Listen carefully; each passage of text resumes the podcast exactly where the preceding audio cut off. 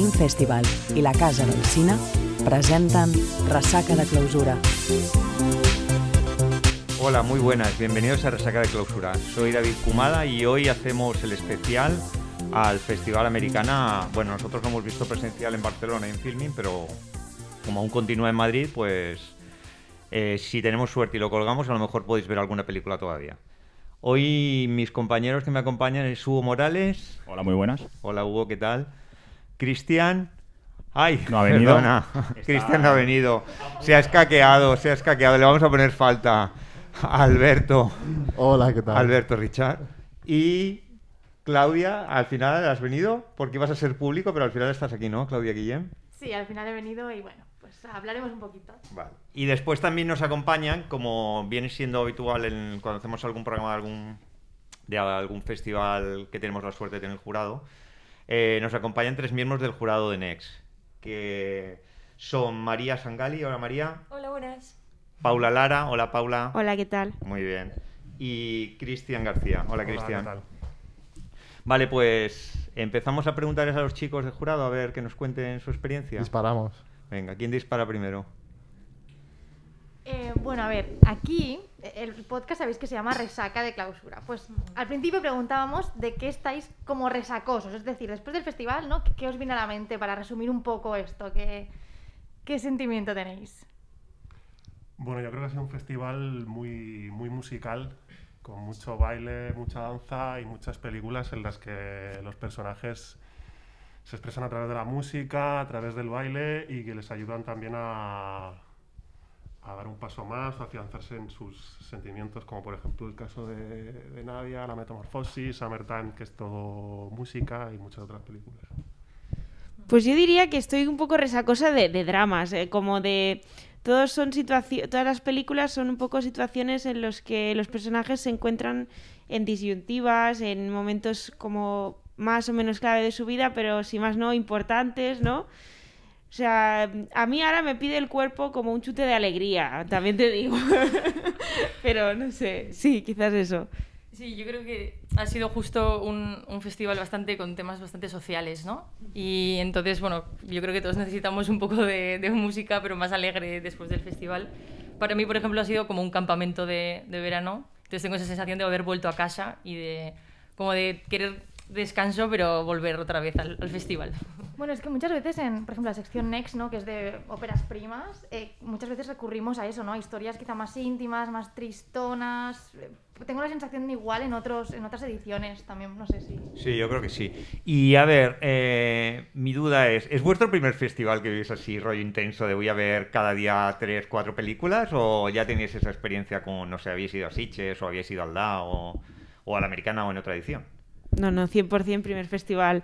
Alguna vez había ido eso a Sitges o a algún festival, pero a ver una peli, en plan, voy a ver el ambiente y veo una peli y me voy a casa, pero de vivirlo, yo es el primero. ¿Tú también, Cristian, es el primero?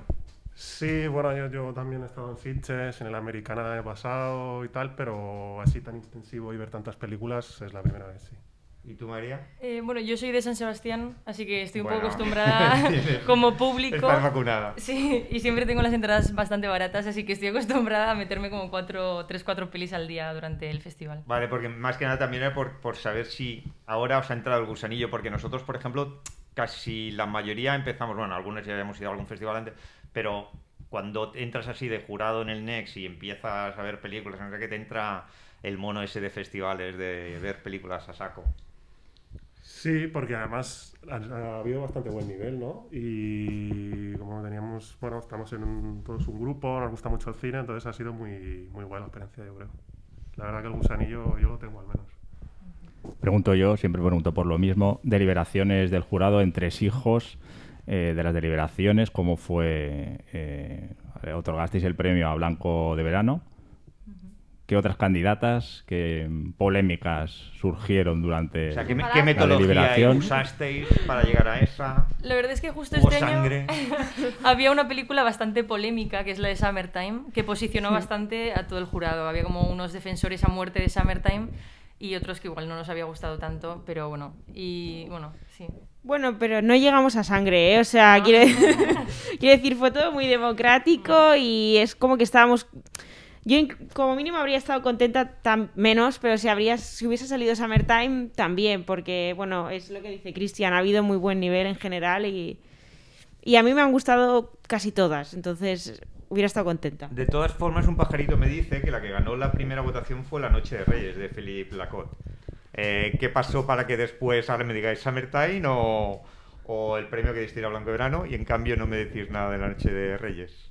Bueno, La Noche de los Reyes básicamente es un tipo de película que gusta a todo el mundo, entonces casi, pues que yo creo que de los 11 me parece que fueron 9 las que te venían en el top 3 y... Pero Blanco de Verano es la típica película que, que te gusta mucho. Entonces, en la segunda votación que, que votas solo con un punto a una película, salió más veces. Yo quiero reivindicar aquí que nuestra compañera María hizo un speech muy importante, como mínimo para mí, para... ¿Sobre el Blanco de Verano? Sí, Para posicionaros. sí, eh, eh, un Que nos lo haga, ¿no? Que nos lo haga. Sí, sí, que nos lo haga. Blanco de Verano de Rodrigo Me- me va a matar. Bueno, fue un poco mezcla entre Blanco de Verano y La Noche de los Reyes. Porque yo creo que también lo que pasó es que acabábamos de ver La Noche de los Reyes. Entonces estábamos como, guau, qué chula, ¿no? Y todo el mundo como que la votó. Y Pero- luego que se veía que era una película grande, con mucho presupuesto, y luego que no, no daba esa, esa sensación de indie que nosotros queríamos que reflejasen la sección ¿no? y, y el festival. Y mm, bueno, y sobre todo que la de Blanco de Verano, no sé, era mucho más íntima. Y, y luego, al tener una favorita, siempre todos nos descantamos por, por Blanco de Verano. Aunque La Noche de los Reyes para mí es redonda, pero no, no ejemplifica tan bien lo que es el indie y lo que queríamos premiar en el festival. Muy buen argumento.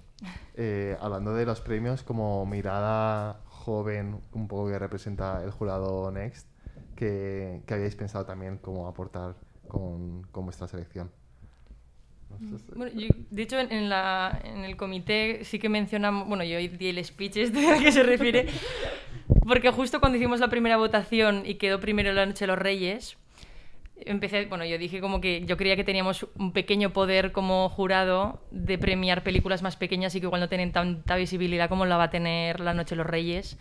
Y que las historias, la historia de Noche, a mí la de, bueno, Blanco de Verano me parece una historia redonda y que no hace falta tampoco tener un súper presupuesto para hacer algo que, que te llegue. Y, y quería, bueno, di ese speech de que podíamos favorecer ese tipo de películas.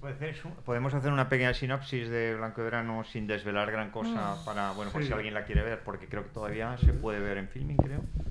Y si no en Madrid seguramente, ¿no? No lo sé. Sí, Bueno, se puede ver en filming. filming. Está en filming, supongo que hasta el día 14. Por eso. pues. Bueno, Blanco de Verano es una película un poco autobiográfica. El, tanto, bueno, el, el director se llama Rodrigo Ruiz Patterson y el niño de la película también se llama Rodrigo. Entonces él abre la película con una frase de, Ray Loriga, que es un escritor español, que dice, la memoria es el perro más estúpido, le tiras un palo y te devuelve lo que sea. Entonces parece como que él, a raíz de sus recuerdos de infancia, monta una especie de triángulo amoroso entre Rodrigo, que es un chico de 13 años, su madre Valeria y la nueva pareja de su madre que se llama Fernando.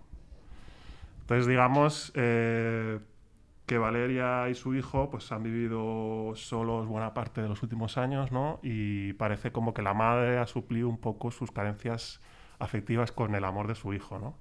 Entonces, al llegar el, el novio, él experimenta sus primeros sentimientos adultos y la película trata pues so- sobre cómo afronta y cómo lidia con, con esa, con esos sentimientos, esa rabia que tiene y que no sabe cómo tratar porque al final es un, es un crío. Y entonces es el fuego interior ese que tiene. El fuego interior, muy bien. Que se acaba creando. Como una especie, eso que decías, una especie de triángulo amoroso Sí. donde es madre, hijo y el tercero que llega, sí. Yo, yo el argumento me recordaba a la película, la última de, de, eh, Julie Delphi, que era con Vincent Lacoste, pero era en comedia, francesa y comedia totalmente, o sea, pero era un, un argumento similar. A mí me recordó un poco a- al estilo de 1993 de Carla Simón. ¿Sí? Eh, sí, bueno, por este proceso de, de adaptarse, de sí, de la persona joven adaptarse a, a una Sí. nueva vida y, y lo que le lleva a explotar finalmente, ¿no? A mí me recordó, igual es muy tópico, pero me recordó a Tenemos que hablar de Kevin. De no recuerdo el director. Lin, Lin Rapsay. Pero porque yo me enfadé un poco con la madre, un poquito también de... O sea, yo creo que, que en general muestra también una falta de comunicación, Blanco de Verano, que creo que es importante en todas las relaciones, pero en las maternofiliales, pues un montón. Y un poco me recordó a eso y eso me llevó también a tenemos que hablar de Kevin. Ah, yo decía eh, Lolo, el hijo de mi novia. Bueno, era muy mala, ¿eh? pero bueno, es que el argumento, es el argumento no, pero no, no es original, pero es verdad que la historia está muy bien contada. Sí, entre- y el entre- protagonista, el chaval, es una pasada. Mm, Sí, de hecho, justo con el tema del crío, del niño, eh, algunos del jurado sí que comentaron que recordaba un poco a los 400 golpes y esta necesidad del niño de huir, de sentirse incomprendido, de no saber lo que le pasa. Y de hecho, la mirada del, del personaje y del prota es casi. Sí, bueno, la, casi la cara, los primeros planos recuerdan por momentos. Los Sí, primeros sí, planos sí. te ayudan mucho a tener esa sensación de, de, de ahogo, de opresión, de, de estar ahí en tensión, la verdad. ¿Qué otras películas destacaríais de, de Next? A mí me encantó Lorelei. Creo que fue un mix, o sea, bueno, que es un- una mezcla entre un poco, o sea, una esencia narrativa que es esa película que ves fácil, que todo el mundo entiende, y un- una, un poco también de, de, parte onírica, de más poética, que, pero que no llega a ser tan grande como para que quizás alguien que no esté tan metido en esa onda poética se, o sea, se pierda y... Sí, pero es verdad que es una película indie, entre comillas, típica, que deriva en eso, en algo mucho más poético la parte final. Sí, que es muy- eso sí. A mí me encanta... Bueno, fue la que más me tocó el corazoncito. Sí, era, de las favoritas de, Sí. de todo Sí, el yo creo que es la película que gustó a todo el mundo sin, sin discusión. Sí. Igual no la favorita de nadie, pero... Pero, que a todo es muy difícil que la peli como mínimo no te guste. Sí, todos salimos con, con Hmm. un buen sabor de boca. ¿Y después visteis alguna, alguna de tops? ¿Tuvisteis oportunidad de ver alguna de tops? ¿O nos dejó el tiempo, nos dio, nos dio para más? ¿O alguna de docs o de o cortometrajes? no entre peli y peli sí que hubo igual alguna peli del Tops que se pudo colar entre las del Next. Ah, yo, por ejemplo, la que más tenía ganas de ver sin duda era la de Las Black Men, que ten- bueno, la quería ver sobre todas las pelis. Sobre todo porque el tema de A24 y bueno, todo el ajo que tiene ahora esta productora, que ya te da un sello de calidad de la película y ya sabes que bueno, te vas a, a quedar con un buen sabor de boca de la peli. Y me gustó, me gustó bastante, la verdad. Era más o menos lo que me ¿Qué esperaba. opinas, Alberto? Tú que eres especialista en me miran. A24. Todos me miran. Eh, no, es que fue de mis favoritas. Eh, ya no tanto por A24, sino por, por cómo es la peli, ¿no? Eh, este retrato de San Francisco, de un San Francisco que no se ajusta a lo mejor a cómo lo conciben los protagonistas o que ha cambiado. Eh, me, me acuerdo de esa escena, ¿no? De los turistas en, en Segways visitando la ciudad y, bueno, ¿Podéis hacer un pequeño resumen? Que yo no la he visto. Sí. Lo voy a ver, eh, os lo prometo, pero no la he visto todavía. El bueno, es, es la relación de dos amigos Ujú. que están los dos un poco perdidos, ¿no? yo creo. sí. Y de repente uno de ellos descubre que la casa que, des- que construyó su abuelo está de nuevo en venta, o al menos los inquilinos se han ido de la, de la casa, que es una casa que él siempre ha cuidado, e incluso cuando había gente viviendo en ella. Y es esta relación que mantiene este personaje con esa casa, ¿no? Y con todo lo que implica, porque al parecer el abuelo fue el primer negro en llegar a, a San Francisco y construyó la casa con sus propias manos, y él construye como todo toda esta relación con la casa que es, que es- eh, la desarrolla muy bien toda la película, es muy bonita. Sí, de hecho, antes hablábamos del blanco de verano, la relación como de triángulo amoroso. Aquí hay re- relación de hombre con casa. Sí, sí. Porque por momentos es la relación de él con, con la casa y con la ciudad. Y vosotros, que en la sección Next también habéis visto Summertime, es parecido porque la preocupación, tanto en, en Last Black Men como en Summertime, por la ciudad, por la relación con la ciudad, por una ciudad que está como desapareciendo o que está cambiando. Tanto uno de los protagonistas de Summertime como el protagonista de Last Black Men, eh, Bueno, digamos el título entero, por si alguien la quiere, la quiere ver. Last Black Men en San Francisco. Muy bien. de Joe Talbot. Sí, y además tiene un arranque espectacular, me parece, con la pieza de Michael Nyman y los dos amigos en skate recorriendo, recorriendo la ciudad. Perfectos. Y la banda sonora es increíble también. Pero si quieres que lo comparemos un poco con Summertime, también me parece súper interesante, ¿no? Como, como también hablan de esta ciudad que ha cambiado y como eh, cada, bueno, eh, mm, un reparto coral en, en Summertime, eh, Summertime va, va como reivindicando las partes de, de su generación o de la ciudad que más les gustan o, o a base de rap, ¿no? Es que en las dos es como la ciudad como parte del hogar. eh, y la reivindicación de la ciudad como hogar y esa sensación de estar perdiendo parte de la, de la ciudad tradicional que habían conocido. A mí es que lo, de, lo que no me gustó de Summertime fue un poco el retrato que, hizo de la ciudad, como todo muy rosa, ¿no? Eh, todo muy... Todo sale bien, todo... Es decir, bueno, no todo sale bien, pero estamos contentos con todo lo que venga, ¿no? Porque estamos en Los Ángeles. A mí fue como lo que me descuadró. Pero uno de los No, pero aquí, personajes... Paula, si antes has dicho que estabas harta de tanta depresión, esta peli te- le da colorcito, le quita la depresión. Pero es que esta fue la primera de todas y luego las demás Ya. todas fueron así, entonces... pero Entonces, sí. la, la, te la tenían que haber puesto al final, la hubieses valorado más. Sí, quizás sí. No, y Summertime mola mucho con- por el contrapunto con Lorelei, porque Lorelei, la protagonista, sueña siempre con ir a Los Ángeles y ver el atardecer en Sunset Boulevard. Y encima la protagonista es de un suburbio del- de lo más profundo de Estados Unidos y es todo muy crudo. Y cuando se muestra a Los Ángeles, hay esa visión cruda de que no todos los sueños son, son posibles, que es justo la visión que da Summertime. De esto de los sueños, tú puedes lograr lo que te propongas. Y entonces yo creo que por eso me gustó tanto Lorelei, porque funcionó como este contrapunto con... Pero con en Summertime sí que uno de los personajes está enfadadísimo porque no consigue ya encontrar un sitio donde le den la cheeseburger, ¿no? Sí, y tiene pero que...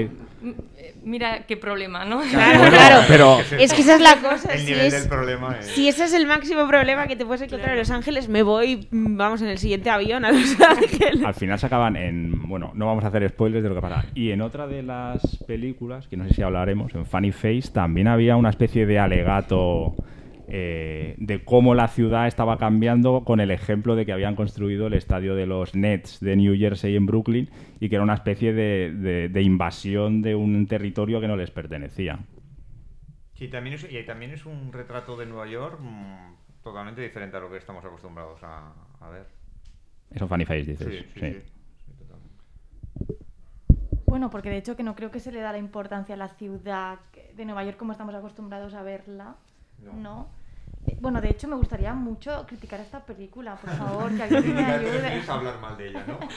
Pero no tenemos tiempo para criticar Funny No, Face, ¿no? Que tenemos otras más Venga, interesantes vamos a de las que dejarle que hablar. haga un speech a Claudia criticando, ¿no? No, no, simplemente que, que yo era de las que más ganas tenía de ver y me sorprendió mucho, me pareció un desbarajuste total los actores, que bueno, el chico lo vimos en Lady Macbeth, que para mí estaba estupendo, y aquí no sé si la dirección o... ¿No lo habéis visto vosotros? No. Adelante, Este No. es mi monólogo. No, no pasa nada, pero, pero yo estoy... A ver, yo lo que creo, que lo habíamos comentado antes de fuera de micro, es que es una película que está muy bien planificada, muy bien hecha, muy pero para mí le falta alma. Alma, sí. Pues es una película que, que- que ves y dices, estoy viendo una película. No te transmite la historia ni te llenan los personajes. Ostras, ostras, qué bien rodado está esto, qué plano más bonito, que no- pero no te llega. A mí una un de las... No, bueno, lo que no pasa es que no me disgustó tanto como vosotros. Una de las dos partes eh, no me parece que no tenga alma, sí que me lo parece. Luego la parte de la... La parte de, iba a decir de los mafiosos, no son mafiosos, de- de- del, malos, de- ¿no? del nuevo urbanismo, de los pelotazos inmobiliarios y tal. Entiendo que está excesivamente, porque es pretendido así, eh, rodado y Es una estructurado. además. Sí, y se nota la descompensación con cómo está tratada la otra parte de la historia. Pero a mí la de los dos protagonistas sí que me, me encaja. Bueno. Vale, ya la parte crítica de hoy ya De esto, no, de, esta- de Funny Face no íbamos a hablar. Bueno, perdón, Hugo dice que no quiere criticar, pero el año pasado a Xavier Dolan lo criticó a saco Paco. Bueno, y de alguna más que a lo mejor hablamos luego, pero de Funny Face no Venga, especialmente. vamos a hablar de Palm Spring. Que, de esta, que esta creo que. Hugo también la puede Me criticar. encanta. A mí me ¿Vosotros gusta la habéis muchísimo. visto alguno? No. Ah, pues Paula, si quieres eh, felicidad, esta película te daba eso. Pues la miraré, ¿no? De verdad que sí. Sí, para mí la más redonda, bueno, quizá también la más comercial, la más fácil de ver. Totalmente, la Para más comercial, totalmente. Redonda como un bucle, ¿no? De- Eh, Exacto, sí, sí. Sin hacer mucho spoiler, ¿eh? A mí me pareció de las más divertidas. eh, además, hay una química tremenda entre, entre los dos protagonistas. Y me hace mucha gracia, ¿no? Como, como pierdes. Bueno, se, pierden, se pierde el tiempo, ¿no? Llegas a perder la percepción del tiempo. eh, tanto los protagonistas como el espectador. Sí, bueno, eh, un compañero comentaba que le recordaba mucho a una peli hace muchos años, yo porque no la he visto, y pero... Bueno, eh, si es que no... Sí, el compañero soy yo. Es que no me parece nada original la película porque el planteamiento, bueno, se sabe, puedo decir, es el mismo que el de Atrapado en el Tiempo, la película de Harold Ramis. Eh, no solo el planteamiento, es que hay incluso algunos gags que también son iguales. Eh, además, no es ni tan cáustica ni tan corrosiva como Atrapado en el Tiempo. Y además, luego hay un momento donde no es comedia, sino que se pone un poco más seria y tiene como un mensaje más explícito que además me parece como también muy poco original y conservador. Entonces, no le veo tampoco ninguna gracia a la, a la película, Claudia. No, porque digamos que hacia el final eh, se torna una película muy romántica. Y antes justamente Paula lleva una camiseta de Love Actually y, y decíamos, ¿qué tiene de malo? No, bueno, pues hay pelis que son así. Sí, pero no es la No misma es por el de romanticismo. No es la misma construcción de No, romanticismo. pero- A mí Palm Springs me gusta mucho y es una peli que creo que funciona, pero sí que es verdad que todas las, todas las cosas irreverentes que hay al principio, que tienen su gracia y que funcionan, al final se acaban derivando en una comedia romántica al uso. Al final es eso, no te sorprende. Pero la parte del principio yo creo que es muy buena.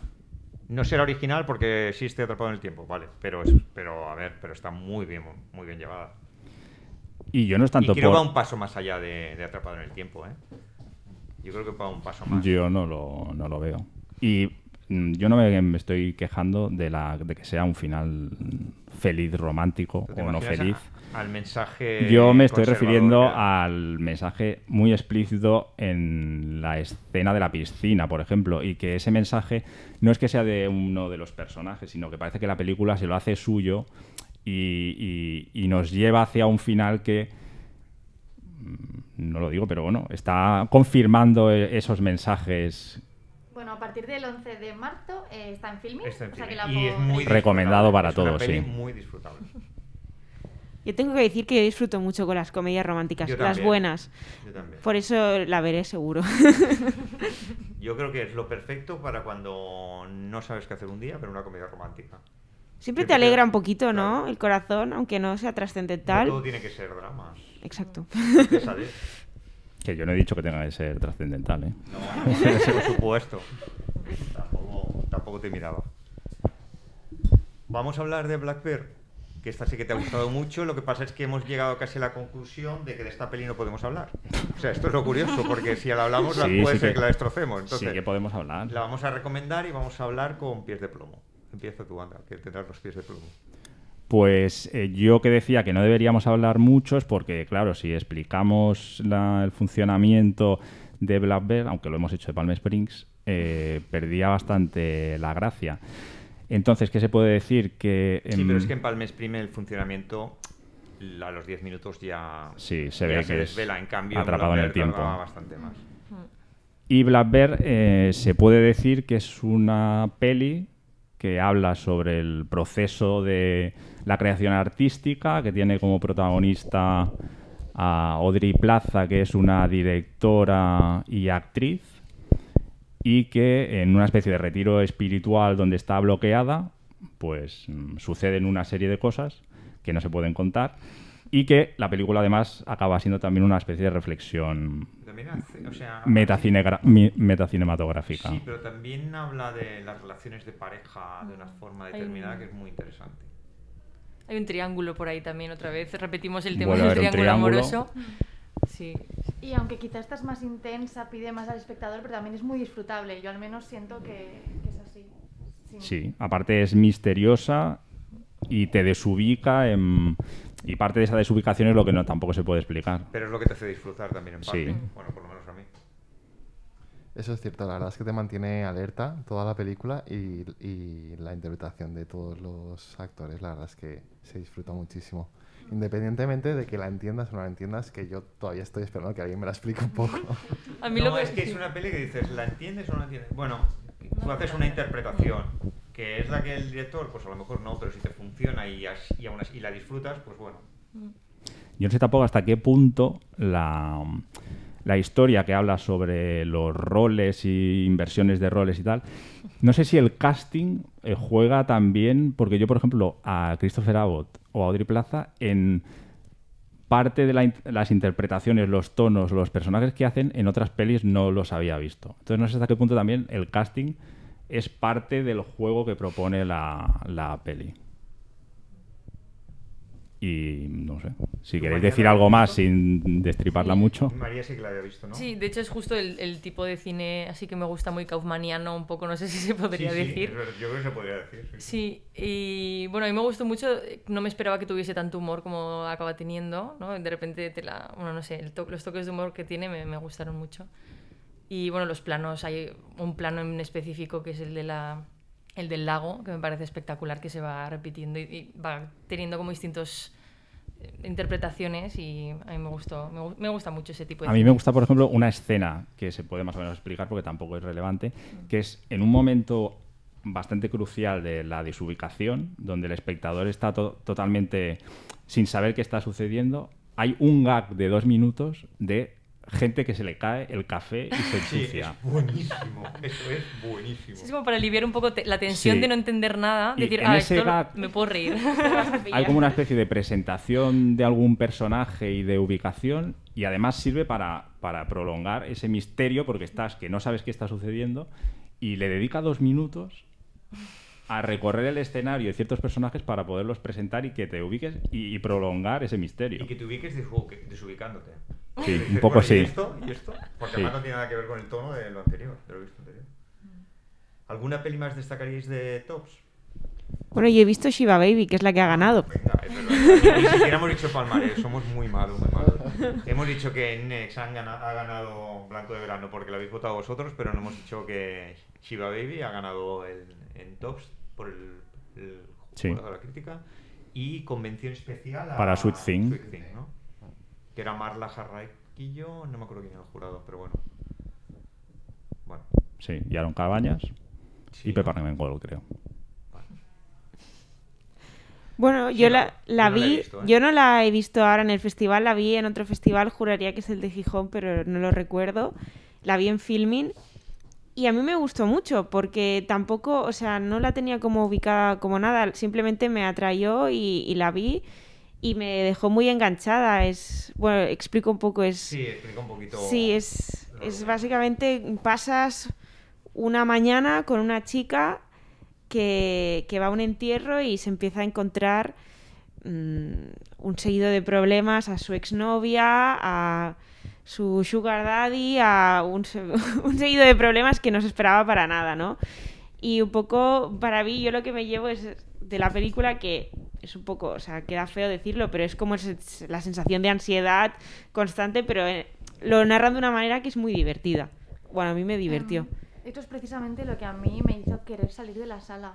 O sea, de la película, de la saga. Sí, sí, lo prometo. eh, me, me- me- sobrepasó ese nivel de, de- de- que se calle la madre, que se callen los personajes, por favor. Sí. Que se calle el niño. Yo, yo sin haberla visto, no es quizá esa la intención del director, Sí. ¿no? Que Yo creo que- la padece directora, la sí. protagonista, no la he visto, ¿eh? Pero que lo mismo que parece la protagonista padezca el espectador. Yo creo que sí, yo creo que desde el primer momento como que te pone más mm, del lado de la protagonista que del lado de los demás y, y, bueno, yo como mínimo yo la entendí en todo momento, en plan, Dios, ¿cómo me metí aquí? No puedo salir de aquí, pero tampoco, ¿qué hago, no? Y me gustó mucho. Mérito lograr eso Sí. también. eh. Yo creo que el director te está haciendo pasar por el mismo calvario que ella, que además eh, se refleja muy bien en su rostro, ese cansancio. sí. Hacia el final de la película, o sea, Rachel Sennott, yo de verdad que la aplaudo. Si hubiese un Sí. premio de mejor actriz, mejor interpretación, yo se lo daba a ella. Sí, sí, la verdad es que ella muchas veces no, no habla, pero es lo que tú dices, se ve perfectamente que no puede más. Y, a- y además yo creo que, que todo el mundo en algún momento ha sido esta chica, ¿no? Ahora no recuerdo cómo se llama, pero en el- siempre todos hemos tenido momentos de, Dios, y ahora esto, y ahora esto, y, no puedo salir de aquí. eh. entonces yo creo que en eso, eso también ayuda a que, bueno, eso, a que inte- empatices mucho con la protagonista. Sí, sufre un poco en sus hombros el peso de las expectativas que la familia e incluso sus parejas tienen sobre ella, ¿no? Total, sí, sí, sí. Todo esto enmarcado en un funeral judío, eh, ¿no? Todo en un espacio... Con mucha comida, pero que tampoco prueba bocado, ¿no? Sí, a mí me sorprendió que fuera un funeral, la verdad. Sí, Pero bueno, no, no lo parece, no, no ponemos al, al difunto ni, ni nada. Mm, Bueno, ¿alguna cosita, alguna más de tops o queréis que comentemos los, do- los documentales? Que la verdad es que yo creo que ha sido este año los documentales han pegado bastante fuerte. Eh, Podemos comentar Shit House, Claro de que Freshman podemos Year. comentarla. Porque lo, lástima que no tenemos aquí Cristian, que antes lo he echado en falta. No, Y Cristian Sweet- no fue Jaime también. Y Sweet Thing, ¿no? Podemos comentar. Vale. También. Por la que exacto. queráis empezamos. Si queréis Freshman Year, no sé, sé que es una película que también ha causado controversia.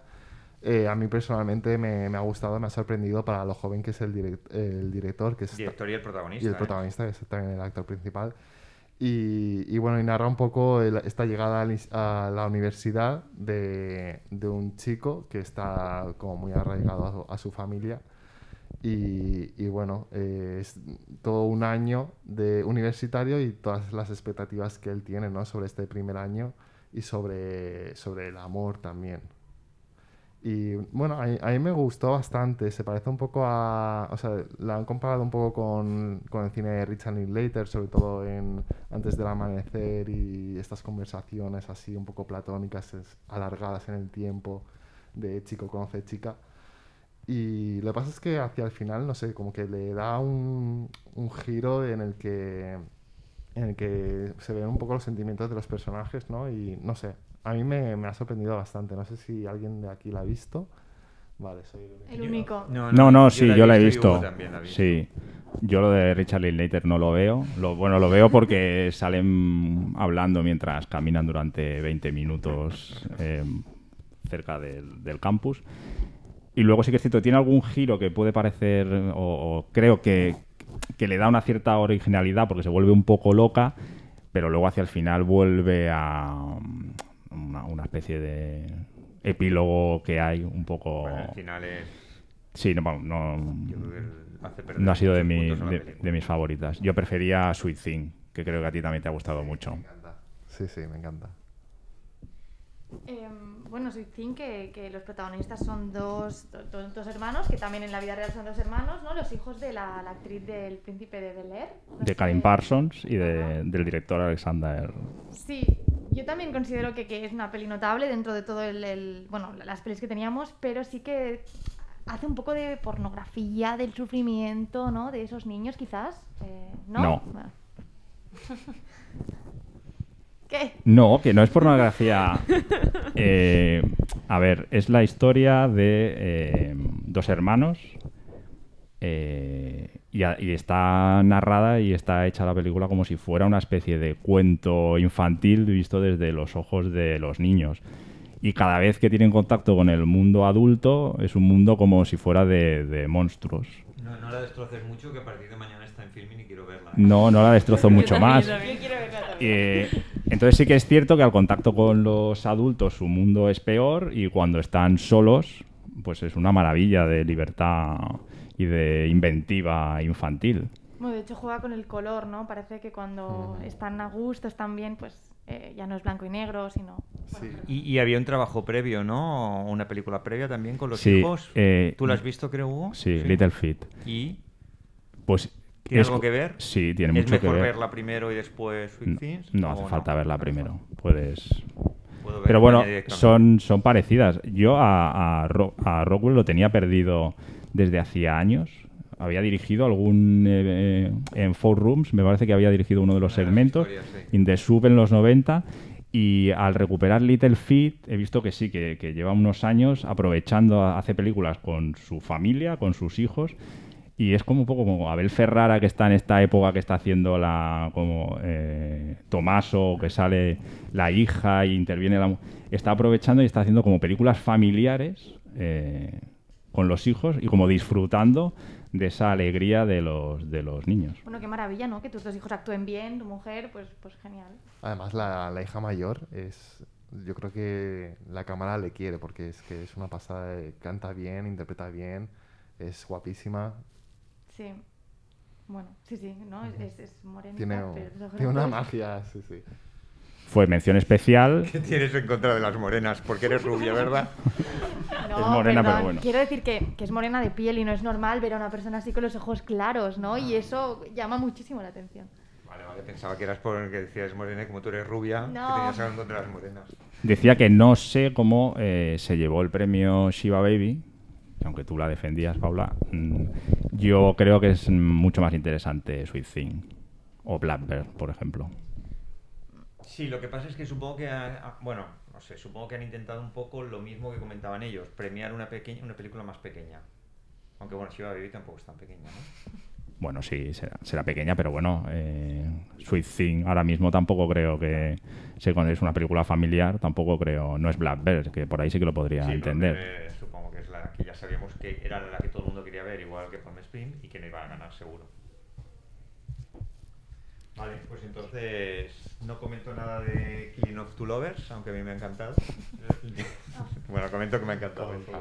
No, es que es, es una peli que vi y dije, "Buah, bueno, pero después a medida que han pasado los días, esas pelis que cada vez le doy más vueltas y...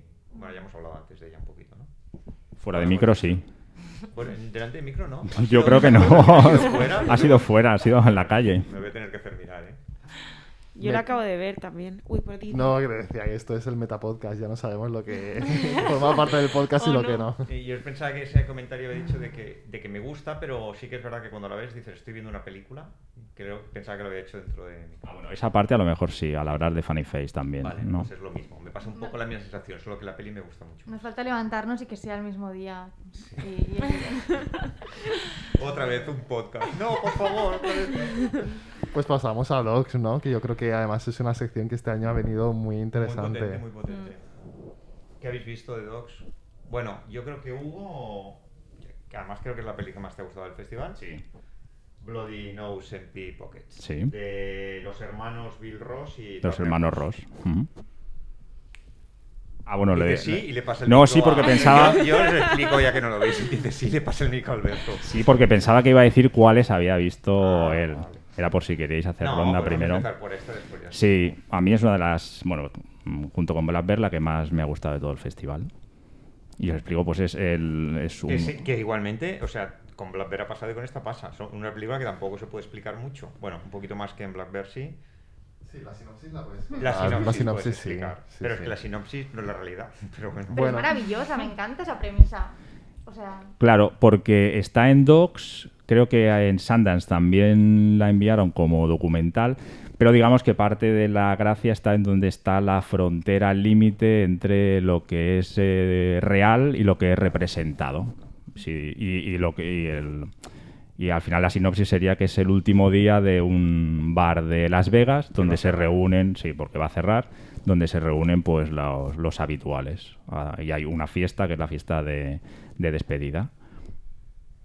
Sí, digamos que el documental dura como las 24 últimas horas ¿no? de este bar y, y va siguiendo un poco a cada, cada cliente, que suele ser cliente la fija, ¿no?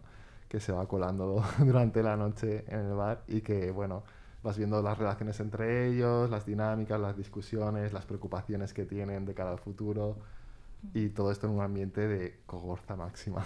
Que, que a mí siempre me pasa con este tipo de documental, cuando acabo de verlo, que pienso, ostras, ahora voy a llamar a los directores y que me expliquen cómo lo han hecho, porque es, es como, ¿cómo pueden hacer esto? bueno, imagino que hay, hay que, que, que sientan que la cámara es parte total de- del bar, O sea, ¿no? Imagino que hay un trabajo previo antes de la grabación, de, de Total, a mí porque si no, no consigues que, ah, por mucho que des alcohol a la gente, no consigues que la gente se desinhiba así. No, y eso es lo bueno, la verdad que yo creo que muestra este, este documental raro, que no sabemos si tiene algo de, de ficción. Bueno, sí sabemos, ¿no? Sí sabemos, pero bueno, Sabemos, tampoco vamos no a, vamos a callar, ¿no? explicar Porque mucho sabemos. más. Quien quiera que lo busque en internet, ¿no? Sí. Eh, que también está en filming, eh, está en o sea que ya sabéis. Bueno, no, no lo hemos dicho, pero también algo interesante es la sensación que se va creando como de familia y de, de grupo y de hogar. Antes que hablábamos de, lo, de las ciudades en, en otras de las películas, porque acaba pareciendo que es una familia que se está despidiendo de su hogar también en algunos momentos. Este ha sido el de, de Dogs, la, mi favorita. Para ti eso es tu favorito. Eh, ¿Vosotros habéis visto alguna de Dogs? Sí, yo me he visto la de Feels Good Man y la Spaceship eh, Earth y para mí han sido brutales las dos. De hecho, tenía bastante... Nos sorprendió a un par de, de jurados que hubiesen puesto un documental en la clausura, en la principal sobre todo, y de hecho tenía entradas para las dos que porque ponían la de Sweet Thing y la de Spaceship a la misma hora como clausura.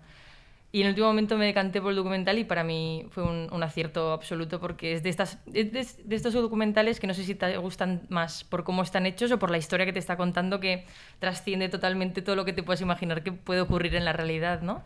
Y sobre todo en la, en la magnitud en la que ocurre, ¿no? Que, que de repente de un...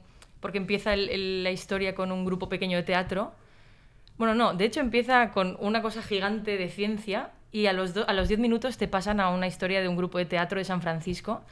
Y entonces como que no entiendes muy bien por qué te han metido estas dos cosas en el documental. Explicamos un poquito la Sí. sinopsis del documental, en un par de líneas. Sí, em- empieza el documental explicando Earth 2, o como es una un biosfera... Biosphere 2. Eso es, que es como una especie de, de simulacro de lo que podría ser vivir en Marte y cómo sería llevar to- como es- especies, las especies más importantes de la Tierra a un- una especie de iglú Un arca de Noé, una, Sí, como una- hacer una eh, especie de cual. arca de Noé. Y, y- y te lo pintan como algo en lo que Estados Unidos in- invirtió muchísimo dinero y algo que en su momento se veía como el futuro de, de la humanidad, ¿no? De, de crear estos espacios en los que podrían convivir humanos en, en el espacio. Y ah, te hacen un corte bastante heavy y te pasan a eso, como he comentado, a un grupo de teatro de Los Ángeles, o sea, del San Francisco, que es donde nace toda esta idea y donde... Y entonces, cómo unen todos este, estos dos mundos y cómo construyen esta, esta historia, a mí me parece una pasada. Y salí encantada. A mí me parece increíble no haber escuchado antes sobre esta historia, pasó que me, me parece, porque es que además fue televisada, fue un gran hermano en directo prácticamente de cuatro locos que se encierran en esta cúpula eh, donde están representadas todas las, eh, todos los continentes, por así Mm. decirlo, todas las clases de naturalezas y animales. Y, se meten ahí a, a un poco pues a jugar a Dios, ¿no? A ser dioses. y, y bueno, se Sí. meten durante dos años, si Sí, no recuerdo mal, y... y- la cosa no podía acabar bien como Sí, estaba sí. cantado. Pero es que es un poco la línea de todos los festivales, de todas las películas documentales del festival, es un poco esa de historias que dices, ¿cómo no puedo haber oído hablar de esto? Sí. La de Assassins igual, o sea, decimos, ostras, ¿cómo puede ser que no sepamos esta historia? A ver, que te enteras de que han asesinado al hermano de, del dictador de Corea del Norte. Dices, vale, pero no sabes todo lo que hay detrás. Eh, con Feels Good Men, Esa- yo tenía la imagen de Trump con cara de rana, pero no sabía nada más de la historia. Entonces, Igualmente, ahí yo sentí que, que casi te hacían creer que Trump había ganado gracias a Pepe. sí, sí. Te- Es como un poco que te la llevan a ese extremo y está tan bien montada la película que te lo yo me lo creí, me lo comí hasta con qué patatas punto casi. no sabemos si quiere decir sí que es verdad que las redes sociales tuvieron mucho que ver en la, en la victoria pero claro tal como te explica la película la película te explica Sí, el- pone- en realidad mm. explica la historia del dibujante que creó una rana que se llama Pepe y cómo además de un tío súper liberal súper happy y cómo eso deriva a ser una imagen del fascismo y cómo Sí. entra en la campaña de Trump y cómo en teoría es lo que dices tú parece como está escrito como que parece Mm. que haya hecho ganar De hecho, o sea, para mí el documental es todo un análisis de la evolución de todo este mundo cibernético, Sí, de los total. memes y que Sí. suena un poco boomer hablar de memes, No, pero, es verdad, es que eso sí. sí, y, y cómo, joder, cómo te lo plantean de esta forma, de que parece que hasta tiene un peso eh, vital en, en la política de Estados Unidos y cómo politizó, o sea, el hecho de unir ese mundo de los memes con la política y cómo consiguieron politizar a gente que nunca había votado en su vida. Sí, sí, la verdad es que es muy Aunque también tiene la parte personal de la reconciliación del creador con, Con su, su personaje. personaje. Claro, intentar recuperar lo que era realmente, o sea, volver a la esencia de lo que era. Sí, también me hace pensar a veces cómo de... Porque no sé hasta qué punto creerme la inocencia del creador cuando deja abandonado a su personaje durante Sí, es verdad un que lo victimiza un poco la- el documental al, al personaje del, del creador. Sí, no no sé hasta qué punto no es mm, demasiado benevolente el documental con él. Mm. Bueno, es que tal como lo pintan parece como que él sea, bueno, pues un medio hippie que en el fondo le da un poco igual que eso en, su, que eso en la imagen hasta que ya ha llegado a unos extremos que, claro, no quiere que su rana represente eso. Mm. Sí, yo creo que espabiló tarde, por así Sí. decirlo, se dio cuenta y cuando ya no, eso ya no tenía freno y la rana ya era Lo que pasa es que- el Ya voló. 4chan. Pero es, es un poco lo que decimos. O sea, una historia tan grande, o a lo mejor que la hacen ver tan grande la Sí. película y no es tan grande, aquí no nos había llegado, no teníamos Mm. ni idea. O sea, es como. Y en cambio es, muy interesante. Sí. La verdad que sí. Y también por último, si queréis comentamos un poco eh, Welcome to Chechenia, que Oh, también Qué duro, Dios. es un documental que es un poco aparte, ¿no? No va tanto en la Digo que duro porque sintonía. es un documental muy duro. Es muy duro, no tiene este punto de humor que a lo mejor pueden, puedan tener incluso Assassins, ¿no? No sé. Sí, sí, Assassin's tiene una parte. Tiene un punto de humor, bueno, un poco humor negro Pero es que la historia, decir, la historia ya pa- parece una broma. Sí, Quiero decir, es que la historia parece una broma, la historia de Assassins. pero Welcome to Chechenia es todo lo contrario. Es la situación del colectivo LGTBI en, en esta comarca de Rusia, ¿no? Donde, que está mm, dirigida, bueno, eh, está bajo el paraguas de Putin, ¿no? Y está dirigida por un TERF, es un poco lo que pasaría si aquí Sí, sí, sí. llegasen ciertos eh, TERFs al gobierno, ¿no? Y, y Y bueno, además un tío que se le pregunta, en, en el documental se le pregunta si es verdad que están matando homosexuales y la situación es verdad, y dice, no es verdad porque aquí, en esta tierra, no hay homosexuales, no hay ese tipo de gente, entonces es como que ya dices, o sea, es evidente que es verdad. mm. Y no, y la verdad está muy bien, está centrado en varios personajes, Y y, aunque es devastadora la historia, tiene alguna decisión así estética un poco que desconcierta, ¿no? Que Mm. sea a la hora de pixelar eh, o, an- o hacer anónimos los, Los rostros. los rostros de las víctimas, que como que confunde un poco porque parecen rostros reales pero no lo son. Mm. Ahí también hay cierta gracia narrativa, ¿no? Con un, un giro narrativo. Pero, pero bueno, la- a mí me pareció muy interesante y, y jolín, salí muy tocado ¿eh? de, Sí, sí. de la peli. como, como denuncia, o sea, como documental de denuncia, es brutal. Yo supongo que el Fire, yo creo que puede ser que el Fire lo vuelva a pasar. No recuperé. Sí, sí, yo supongo que sí. Vale, ¿qué os parece si lo dejamos aquí? Que llevamos Pues más o menos 46 45 minutos. Y yo creo que es un buen tiempo para que el que haya llegado hasta aquí ya diga, pues bien, qué bien. Se puede ir a filming ya a ver alguna A de ver las la películas que quiera, quedan. De las que estén y si, cuando lo escuche depende de las que estén. Pues muchas gracias María, muchas gracias Cristian, muchas gracias Paula. Paula. Y, y bueno, ojalá eso, que nos veamos el año que viene en el Americana, pues más cheeseburgers, más eh, Vale. América. Más cerveza. Y también que aquí está vuestra casa, si os aficionáis a los festivales y queréis participar en algún podcast, pues por un módico precio podéis participar. Claudia y a mí no nos despides. A vosotros del, del podcast. Sí, del podcast, del programa de hoy. Que sí, cuando ellos vengan, depende de lo que paguen, os despido. Escucharé otras ofertas entonces. Bueno, Hugo, pues gracias. A ti. Gracias, Claudia. Y Alberto, no sé si había dicho, y si no lo No, repito. pero gracias a vosotros como siempre. Muchas gracias. Hasta luego.